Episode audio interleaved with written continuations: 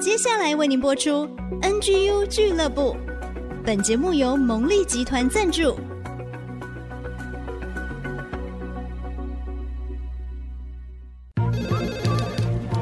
分享职场经验，找寻支持力量。NGU 俱乐部，林玉婷、黎元月主持，召集职场团队，陪你一起 Never Give Up，点燃永不放弃的热情。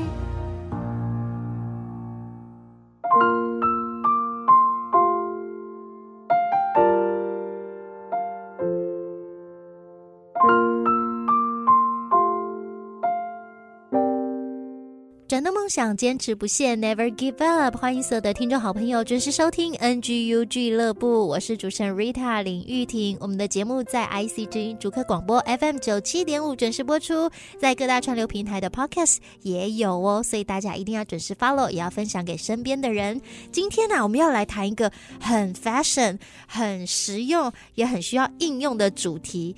就是 Chat GPT，应该更准确的说，这是 AI 智能这个话题哦。我们今天很高兴、很荣幸邀请了国立清华大学物理系的教授，他同时也是咨商中心的主任，他有很多很多很多不同的 title。我觉得教授非常厉害，所以今天特别邀请他为我们解惑。我们来欢迎王道维博士。嗨，Rita，您好，各位听众，大家好，我是王道维。哇，博士，在节目当中，今天要特别请您谈 AI，因为其实您的专业除了物理，然后您也研究这个 AI 智能，嗯、这几年了，对，对，然后也研究这个智商心理学。我觉得你把人人本跟智能都可以结合，哎。呃，我正在努力学习当中，没有没有那么了不起啊。因为这也是大家最近一直在探讨，说哦，AI 好厉害哦，啊，那人是不是就被取代？其实有好多不同的声音，不管是职场、教育界，都有很多的议题。那我想今天就邀请博士好好的跟大家分享。呃，博士可以跟我们分享一下，就像 AI 智能它的特色，为什么现在 ChatGPT 这么样的盛行？啊、哦，好的，呃，我想大家一定都听过 AI 这个概念，对不对？然后也觉得说它看起来是越来越有可能呃进入到我们的生活，而且甚至取代我们的工作，此类的东西。因为如果我们打开手机的新闻，可能每一天都会看到有新的 AI 的是进展和消息，真的是感觉起来，我相信每个人都是，包括我自己在内，都会觉得哇，这怎么变化这么快？啊、这个真的。你想都还没想到，就有新的东西出来了。不过呢，呃，如果要了解这件事情的话，呃，我还是稍微有一点点，大概一分钟的时间，简单讲一下说，说如果从历史脉络来看的话，就比较不会那么的奇怪，然后也会比较能够知道说，现在这个大家很红的 ChatGPT 到底是怎么样的角度来看它。是，因为事实上。AI 并不是这几年才出现的东西，嗯嗯、它已经在呃从电脑开始出现的时候，大家就认为说，哎，电脑电脑就是我们现在手边用的这些电脑，它在某个程度上就是一种人工智能了嘛，是，对不对？手机就是了，smartphone，它就会做了一些很多呃我们人以前可以做的事情，对不对？然后代替我们做的很快，所以说其实这个概念在电脑刚出来不久就有了，只是那时候的电脑当然没有像现在这么厉害。所以说能够做到的东西其实还很有限，所以说呃虽然有这个概念，但是实际上不算很成功。嗯，然后呃兴起了一阵又消失，兴起了一阵又消失，直到这一波，所以我们就说通常会有三波哈 AI 的发展。最近这一波是大概二零一零年开始哈，那这一波就和以前两波不太一样了啊，因为发现呢最重要的就是说它的呃有三个原因呢啊，一个是它的演算法，就是呃写程式的那种方式。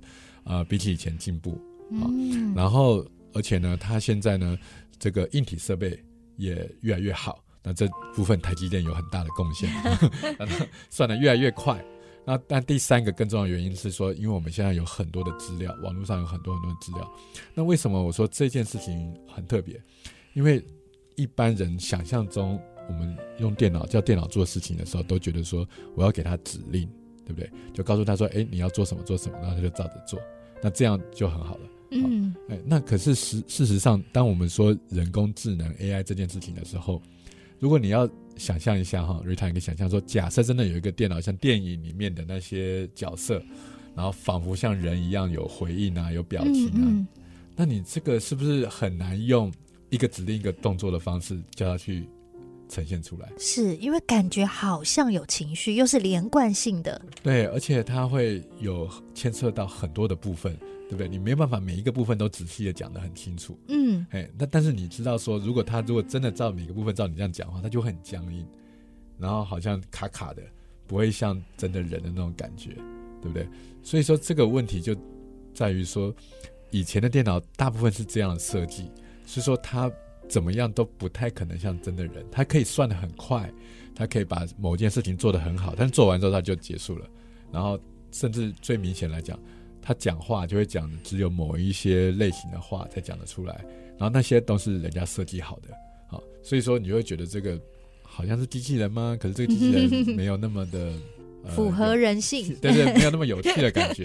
哎，那到现在两千年，哦，应该说两千呃一零年以后，这样的 AI 发展就不一样啊。原因是在于说，它已经不再是用这种用规则为基础来做训练，好，或者是说，我们已经不再告诉电脑说你应该怎么做，再怎么做，再怎么做。这样的话，通常都会卡卡的，然后不像真的人。然后我们训练他的方法是用很多的资料让他去学，直接从资料去学习，然后而不是教他规则。这样也蛮像人脑，因为他从很大量的数据里面去找寻他可以用的，对对，所以他也有经验值哎。哎，对对，你可以想想想想看嘛，小孩怎么学语言的？对，我们不是先教他文法，然后他才会，不是不是，对不对？因为他根本连听都听不懂啊。对。他一定是先听啊，然后慢慢在听的当中找到，哎，好像有些逻辑。对对对，揣摩这大概是什么意思，要怎么做？其实我们现在电脑的啊、呃，或者 AI 发展，在某一个部分来讲，跟这个很像。那这样的话，就会带来一个结果，就是说，呃，他如果学得好的话，的确会让我们觉得，哎，像这个 ChatGPT 一样，感觉起来好像真的有个人在后面讲话一样。但是它有一个另外一个缺点，就是说。你没没有办法确定他讲的到底是不是真的，因为那不是他呃可以控制的啊。他从很多的资料当中寻找他要回答你的答案，但是这个资料一定是对的吗？对，所以因为可以从各式各样的资料，或者是四面八方的讯息而来，有人故意放一些假消息，是也可以成为他的 data。没错，没错。这样根本无从分辨呢。对啊，所以判断力是非常重要的。是，所以说，如果我们从这个角度来了解的话，就知道说，ChatGPT 这样的设计，它比起以前的呃 AI 哈，更让我们觉得它很像真的人是没有错。不过，它也同时带着另外一个隐忧，就是说，它没有办法真的确定告诉你说，它给的这个资料是可靠的。哦，所以它会说谎。呃，他不是故意要说谎，他很很认真的告诉你他觉得的东西，可是 他很认真说了不正确的东西。哎，这是一个很重要大家有的认知，所以你，你不能说我问 Chat GPT 什么都是正确答案。No，哦，对对对，他从来不是这样的。所以我有个朋友讲的更好，他说他是一个一本正经的胡说八道，在讲脸不脸不红气不喘，他讲的好像。头头是道，头头是道，还有结构的，还有理由的，还有说的很好，讲的真的。如果说你去问他说，哎，你可以帮我说这个资料从哪个网址出来，就会给你一个网址，可那个网址完全不能连线。类似像这样，像这样的问题啊，你真的去问他，哎，要一些资料，哎，他就告诉你，哦，你去打说，哎，请问王大伟是什么样的人？他噼啪讲一堆，可能里面大概只有百分之十是正确的，其他百分之九十都是自己、嗯、自己编出来的。但是他不是故意要编，而是他的方法就是说，从他大量的文字资料里面，从这个名字，然后去猜测它跟什么有关，然后再猜跟什么有关，哦、把它算出来最有关系的结果，把它兜起来。这很像我们在打电脑，我们要搜寻的时候，你搜寻关键字，它最上面会跳出他觉得很像呃最有关联性的，对不对？是是。可是第一笔不见得是最适合或最正确的哦。你必须要仔细的看，然后去筛选，要去辨别，是，然后才去挑选你要的东西。是，所以说这件事情就让我们知道说，他有他强的部分，嗯，但是他也有他做不好的部分。你仔细了解这件事情之后，就不会一下子就把它当成很神话，或者是当成觉得说、哦、是、呃、取代了自己啊，或什么的。其实没那么可怕哎、欸。刚刚教授不断在分享的时候，我就觉得他是很血气方刚的 Chat GPT，因为它很快速，很快就给你答案，但是可能不是对的，就很冲。他马上一定会告诉你一个东西，对，对，一秒钟之后就告诉你一个东西，可是可能是错的，有可能对，但是要看你问的问题的呃内容和方向，不代表他一定是错了。嗯、哦，那如果说你问他的是比较近期的。然后最近才发生的，或者是资料来源比较少的，是他他就会自己想办法编一个东西给你。哇，哎，然后但是如果你问他比较久以前的，或是大家多半都知道，只是你也许暂时不知道，或者你想考考他，他可能会给你还不错的答案。嗯，因为那是他可以在大部分资料里面找到，如果大家都觉得有共同的想法的话，他他可以把这个东西找出来。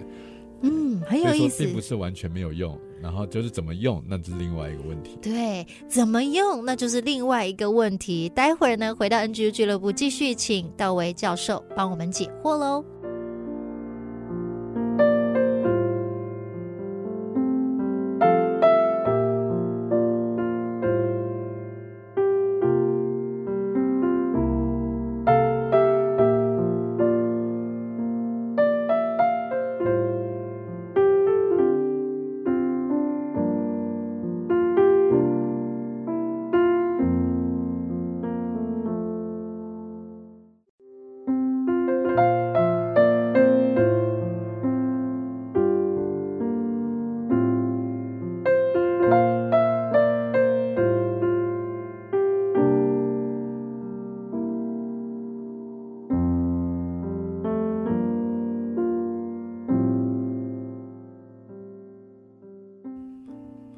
欢迎听众好朋友，回到 NG 俱乐部，我是 Rita 林玉婷。在今天的节目当中，我们邀请到国立清华大学物理系的教授，同时也是资商中心的主任王道维博士。在节目当中，刚刚教授帮我们分享的，哎，原来 AI 智能是这样，Chat GPT 它不是神话。其实我们本来就慢慢一步一步的了解它、接触它，到底怎么应用呢？这是关键。我们继续来邀请教授的分享。好的。那我们刚刚讲的例子哈，好像是比较从负面的角度来讲，所以 他可能会给了错误的资讯嘛，对不对？可是那其实呢，只是它整个功能的很小的一部分，嗯，或者说有，甚至可以说是一个不太准确的应用，因为它的这个模型呢，或这个 AI 模型，它本身的目的就是只是为了产出文字，我们叫做生成模型，就是生成文字，我们常常会把它当成搜寻引擎。嗯，其实搜寻引擎跟生成文字是不一样的，因为搜寻是要搜寻正确的东西，哦、对对对，但它生成就是生成假的东西啊。啊，他说故事，只是故事呢有真也有假，是不是？欸、对，对对对，但是我们通常讲故事的时候会觉得说你编嘛，哈，对对对对，假的故事还是可以很好听啊，嗯，对不对？嗯、那就问题就来了，那怎么样叫正确的使用它呢？就是说你希望它提供那种有一种架构，有一种概念。然后，但是不需要那么精准的这样的一个资讯，那这时候他往往可以做的比你想象中的好。举例来讲，呃，假设你要准备一篇演讲，好，你就说，呃，等一下呢，呃，我要跟呃老板做一个报告，你可以在里面就问他说，我要做大概什么样的报告？例如说，我要做某个产品的分析，然后但是这个产品有什么优点缺点？哈，大概是，你就用自己的话随便讲一下，不用有结构，花个。一二十个字，大家讲一下，然后请他产生一个三百字或者是五百字的报告，你可以限定字数哦，然后或者几个段落，然后你就打进去，你就发现他可能几秒钟就告诉你，就一篇就出来了。好，那第一点、第二点、第三点，对，然后它通常都会有结构的哦，就会告诉你说，啊，前面先有一个什么开头，然后中间做了什么，然后或者结论是什么，类似像这样，哎，你就会发现说，这个需不需要很精准？可能不见得需要。但它有没有结构？它有个架构，嗯，然后你会发现，它会省掉你去思想、重新架构这东西的时间，而这个往往是在某一类的知识工作上面最花时间的地方。是，所以如果我们用它的架构。然后，但是呢，我们把内容是用自己的，对，或者是把它做调整，因为它里面每个架构里面的细节讲的东西可能不见得是对的，因为他对这个产品了解当然不够嘛，对不对？嗯、然后，那你就再补充就好了。但是你会发现，哎，他给一个这样的架构，然后如果你觉得这个价格不好，你可以再产生一次，他会再给你另外一个，你要的话，你按一百次，要给你一百个版本。你就再选一个你想要的嘛，对不对？其实这样也蛮不错的，你知道吗？啊、对对对对这对很多工作来讲，这是省他们很多的时间哦。哦嘿，所以说，这这个叫做一种生成模型，这是一个文字。那还有另外一种，呃，去年也很红很多的，像 Midjourney 啊，或者是这种生成图片。对，如果从生成图片角度，对一般人来讲可能会更容易感受，因为我们大部分人都会讲话，但是我们不是很多人都会画图。嗯，对不对？就算你很喜欢画图，很会画图，但是你要画完一个完整的图，大概也要要花时间呢，一个小时吧，对不对？对对对，修修改改啊什么的。然后你今天就跟他说：“哎，帮我画一只兔子，然后它必须是呃哪一种种类的，什么颜色的，做什么姿势，然后在什么背景，你就大概用讲的，讲完之后按下去，几秒钟，哇塞，就画出来了。”你还可以选，那一次给你四张，对不对？你可以选哪一只是你想要的，然后你可以再告诉他说：“哎，我觉得这兔子太，呃，身体太长了，把它变短一点，啊，或者是叫他坐下来，不要用站的，然后他就再 再再再再再出现了。”教授，你真的跟 AI 很熟哎。对，如果如果你这样的话，你想想看，我我今天很多工作就真的就消失了耶。嗯，我例如说，我原本要画一张卡片送给女朋友，那。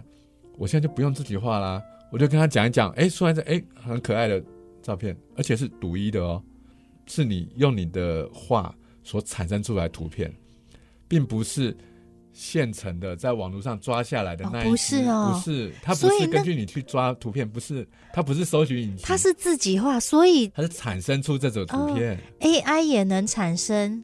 独一无二的图像，没错，就像 ChatGPT，它产生出来那一串文字是独一无二的，嗯、所以这是为什么在现在大学教育是非常的紧张啊！大家都不用写论文了。那讲论文是很很多了，论文因为几几千几万字嘛，很长。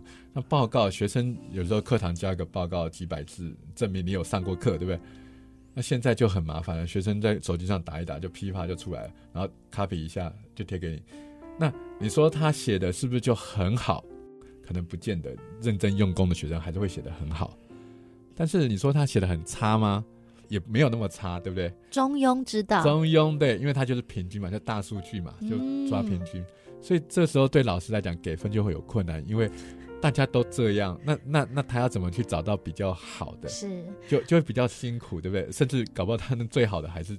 也是抄来的，所以这老师你就是老师哦，教授。因为当你们身为老师在评分的时候，你们在教育现场看到这样子，然后你看到到底这是不是自己写的啊？对，你就会怀疑。哦，对，好好，他交上来，他为他自己负责。可是如果我们想的更长远，我们看到这个学学这个技能的人本身，其实你只是教了一个东西。也许是敷衍了，嗯、但是它没有真正变成我们的东西，是是，好可惜哦。所以这也是我们所呃担心的部分，因为呃 AI 像这样的技能，它就是我们叫做 end to end，就等于说你有一个从一开始的需求到最后的成品，嗯，它把这中间的过程全部包了，嗯，这样了解了是吧？在我们。传统的做法里面，是会有一一个一个过程嘛？你要先自己收集资料，是去读这些书，然后做一些摘要，对，然后想到这个架构，然后还要做成 PPT，然后去报告。其实现在的 AI 是可以全部把它包起来，你只要知道清楚你的目标是什么哈，讲清楚，甚至用文字的方法描述，你就说我有这些这些东西，然后我想要产生什么什么东西。然后就有这些软体就可以帮你服务，所以你原来可能需要呃几十个小时做的一个东西，现在真的三十分钟，如果你很熟的话，说不定三十分钟就弄完了。所以以节省时间哈人力的成本来说，其实是很好用的。有一个应用哈，大家可以想象，听说了新加坡政府就鼓励他们的公务员用这个用 GPT 来写报告啊？为什么？哎，大家觉得有没有奇怪？哎，政府带头做。我觉得这是很有智慧的做法，因为政府部门的确是需要很多的公、哦、公文，公文对不对？很繁复，很烦啊！你但是他们的公文是某个程度是格式化的嘛？啊、很多是一样的嘛？但是没有没有，但是没有那么简单。公文还是要有内容的啊！啊、哦，是对你不同的事情，他讲法还是不一样。可是他重点是说，这个东西写出去，它就是了事了嘛？对不对？它不是一个。文艺创作啊，哦、对不对？我不是要你放什么了不起的价值啊，不用文情并茂，对，文情并茂，然后写的好像要怎样，但是你要把事情讲清楚嘛。哦，是，对不对？那它就等于说，它是一个很好的文书工具。如果你常常是需要产生这些文字，但是你不见得需要让这个文字好像要永垂千古啊，然后这个以后大家都要来去引用啊，这种不需要，他只要表达清楚就好。那你就用这个 ChatGPT，就是告诉他我需要些什么样的资料，请把我产生出来。因为这样的话，人家读的时候会比较顺嘛，对不对？但但是你当然最后还要自己要确认一下哈，他有没有弄错，对不对？但是你可能一个公务员本来可能要花一个呃一个小时准备一个给老那个上司看得懂的公文，那他花但这样可能三分钟就出来了，那你想想看，他是不是有另外五十分钟可以做别的事情？是。那所以说，我觉得这个才是使用 AI 最聪明的方法。哦，就是不要想说让 AI 做的最优秀的东西，那种是永远都是最少。呃，要最聪明的人、最认真的努力才会有的。是。可是如果说我们生活中有一些是呃大量的需要重复的，但是它的要求标准不见得要那么高，好，我可以交差了事，但是没有很严重的后果。嗯。好，类似像这样的东西，让 AI 来做，就是真正使用 AI 用在对的地方。哦，所以刚刚教授跟我们分享，它是一个大量的，可能需要很多人力的，然后又重复的，但是花很多时间，但你又不能说一个键它就自动就全部都有，然后你会有一些稍微一些修改，对不对？然后它每一次的表达会有一些不同，然后哎，那 ChatGPT 就是这一种很适合的，甚至。呃，各位听众可以试试看，你叫他写一篇文章之后，你甚至可以要求他改语调啊。你说，哎，能不能用呃小孩子的方式来介绍给他们听？哎，他就会变得孩童的方式 啊。你可以设定说，哎，呃，给成年人女性，有时候女性表达的方式跟男性可能不一样，不一样，她的口吻就会改变。你想想看，如果我们是一般人，我们自己来做这件事情，呃，可能还不是那么容易，还不是那么容易哦，对不对？然后，但是他几秒钟就传承出来。嗯，那当我们了解到这一点的时候，你看到的是什么呢？你看到的是还是一种害怕，还是你看到的是一种机会？哎、欸，对不对？这是非常好的思维。教授丢一个东西给我们，让我们来思考。我们现在先想想，待会儿继续回到 NG 俱乐部，我们一起继续认识 AI 人工智能 ChatGPT。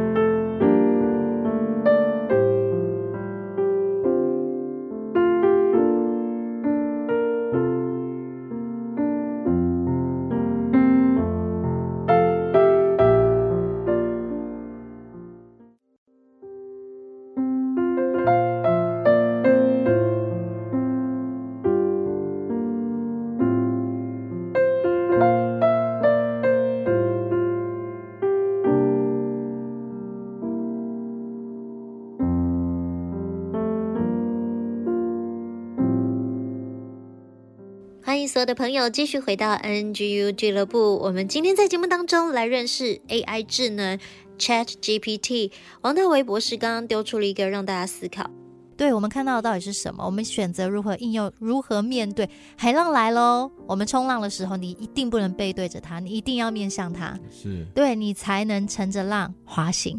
对，然后它有它的优点，有它的缺点，然后你怎么适当的使用它？所以说。当然有一些工作因为这样会受到影响，例如说我刚刚讲的画一个卡片嘛，对不对？那如果也许你本来为了要向女朋友表达心意，你自己手画，哎，你手画可能要画好几个小时，那结果你外包出去花个三千块请朋友画啊，那问题是现在你用这个 AI，哎，一分钟就出来了。那你朋友是不是就失业？他本来可以赚个万块就没有了，对不对？找别的事给他做啊，对，所以一定会有，一定会有人会受到影响。嗯、那但是他也会产生新的机会吧？是是是是，所以说我们可能唯一可以确定的是说，几乎不会有人在这个过程当中是不会受到影响啊。哦、但是。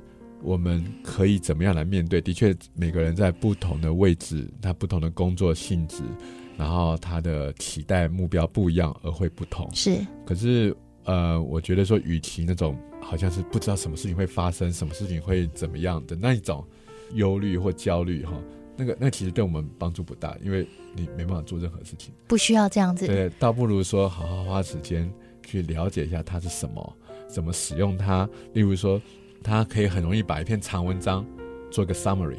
例如说，你就丢进去一千字的文章，这件事啊，我没什么时间看，帮我马上帮你摘要，重点就出来了。对，两百字，对不对？太棒了，哎，真的很好用，哎，节省时间啊，对不对？嗯、然后有些新闻，哎，就贴了一个过去，就马上就有了。是，所以说现在已经呃，在网络上已经有很多那种应用程式哈，甚至在 Line 里面就可以直接加。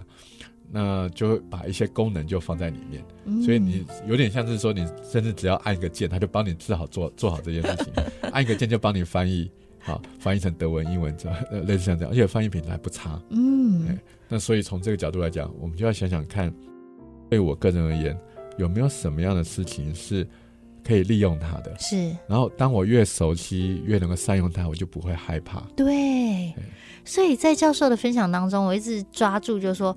不要害怕，给自己机会，多尝试，是，然后要有思考的能力去思辨。那我想最后呢，我要请教授给正在听节目的朋友一些鼓励哦。如果我们面对智能的时代，我们如何让自己成为不可取代的？啊、呃，是的，那这当然是我相信每一位呃听众都很关心的部分。呃，我想最重要的是说。这些所谓的 AI 人工智能，它其实是在模拟啊，模拟人类的某一些功能。那所以它模拟的越好，的确不可否认的哈，有一些我们现在手中所做的事情，它可能后来就不需要由人来做，而由这些 AI 工具来做。这个可能在发展的历程上面一定会发生的。可是我们个人来讲，就像刚才讲的说，我们现在所需要的就是说，呃，让自己有一些时间来学习，让自己保持跟他一个接触。然后，当我们了解之后，我们就要去想想看，说，那我这个人到底有什么样的特质？嗯，好，因为 AI 它的就是我刚刚讲 end to end 的意思是说，它是一个功能为导向的。啊，你告诉他做什么，他去做；但你不告诉他，他不会自己去做啊，啊对不对？他需要指令，那个、他还是需要。对对对对，因为你告诉他，就像 ChatGPT，你什么都不讲，他不会说：“哎、欸，小姐你好吗？” 他不会自己冒出这句话，对不对？所以，他有一个本质上的差别是，人呢是从内而外去做这件事情，是是，是。但是所有的 AI 呢，都是由外而外，就等于说是你告诉他做什么，然后他就给你一个东西，哦，对不对？你有个 input，他有个 output。他只是这个 output 做的不错，所以我们觉得这不错。可是问题是谁来决定 input？为什么要做这些事？那这个仍然是一开始的那个启动者，仍然是人类自己。所以说，如果说我们自己，例如说我们的工作，假设你觉得你的工作不是一个很自己享受的工作，都是老板叫你做你才去做，然后为了要应付他，然后才去勉强给他一个。他要的东西，这样就会被取代哦。哎，你这样就一定会被取代嘛？因为你老板就会觉得有一天总觉得说，我看你不顺眼，因为我要求你十分，你就给我十分；要求你二十分，就给我二十分。但是你不会给他更多的，而且你也不 enjoy，对不对？下班时间到了就走，然后上班姗姗来迟，对不对？你想从老板的角度来讲，他如果能取代，就马上取代你，对不对？是明白，态度很重要，热情很重要。但是反过来说。如果你做的事情像 Rita 现在主持节目一样，这么的有热情，对不对？从内而外出来，是。然后同样一件事情，你愿意把它做得更好，是。超过别人对你的期待啊！哦，像这种东西，哎，你要发现说，我就算用 AI 做，我也不见得做得出来比你好，因为你有一些东西是没有的，是你花了心思的，对不对？但甚至你可以利用其他的 AI 来帮你做得更好，但是重点是你有心思在背后。嗯。那你为什么会有这个心思呢？是因为你真的热爱你做的这件事情，而且你自己觉得说这是你喜欢做的事情，是。然后你希望把这件事情做得更好，然后当然你可以用更多的工具来帮助你，好把它呈现出来，然后你也去享受它，可以用更短时间做好，有什么不好？是不是？真的。那这样的话，你当然就不是被取代的那一位。哇，非常谢谢教授，教授今天都跟大家讲重点，而且深入浅出，带大家认识到底什么是 AI 智能。其实我们一直在接触，也不用害怕，正确的应用很重要。那再来呢？你觉得你会被取代吗？先不要想这个问题，先想你到底是谁，你要做什么，你有没有这样的热情，有没有一个积极的态度？内部流露出来，因为这个 AI 自己不会有啊，自己不会有这种东西，你可以有自己这种东西流露出来，那它就会成为你。可以使用的工具，太棒了，而不会被取代。所以真正会被取代的，有一句话我觉得说的很好：人不会被 AI 取代，但是人会被善用 AI 的人取代。哦，那他为什么善用 AI 呢？不是因为说他很聪明，还是说因为他很懂资讯工程？不是，现在这个很多的门槛已经降得很低了。他为什么会善用 AI？很可能反过来是。他也一样的热爱这样的工作，而且愿意把它做得更好。是，那他就善用这样的工具嘛，嗯、对不对？哇哇，谢谢教授的鼓励，这个鼓励太棒了。就是告诉大家，无论如何，你最重要还是你有没有这份热情。是，旁边的这些科技都会成为我们的资源，是帮助我们可以更上一层楼。是，我觉得这是 AI 时代人类真正可以因为这样而更多认识自己的一个很好的契机。太棒了！今天非常谢谢国立清华大学王道维博士跟我们的分享，真的很希望博士未来有机会要再跟大家分享，哦、因为科技变化的很快，然后我们就需要专业的来解惑，而且听完教授的分享，觉得好放心哦，我们可以好好的运用智能 AI 哦，所以不要害怕，你要保有自己的独特性跟价值。再一次谢谢谢谢教授，谢谢，谢谢你，谢谢各位听众。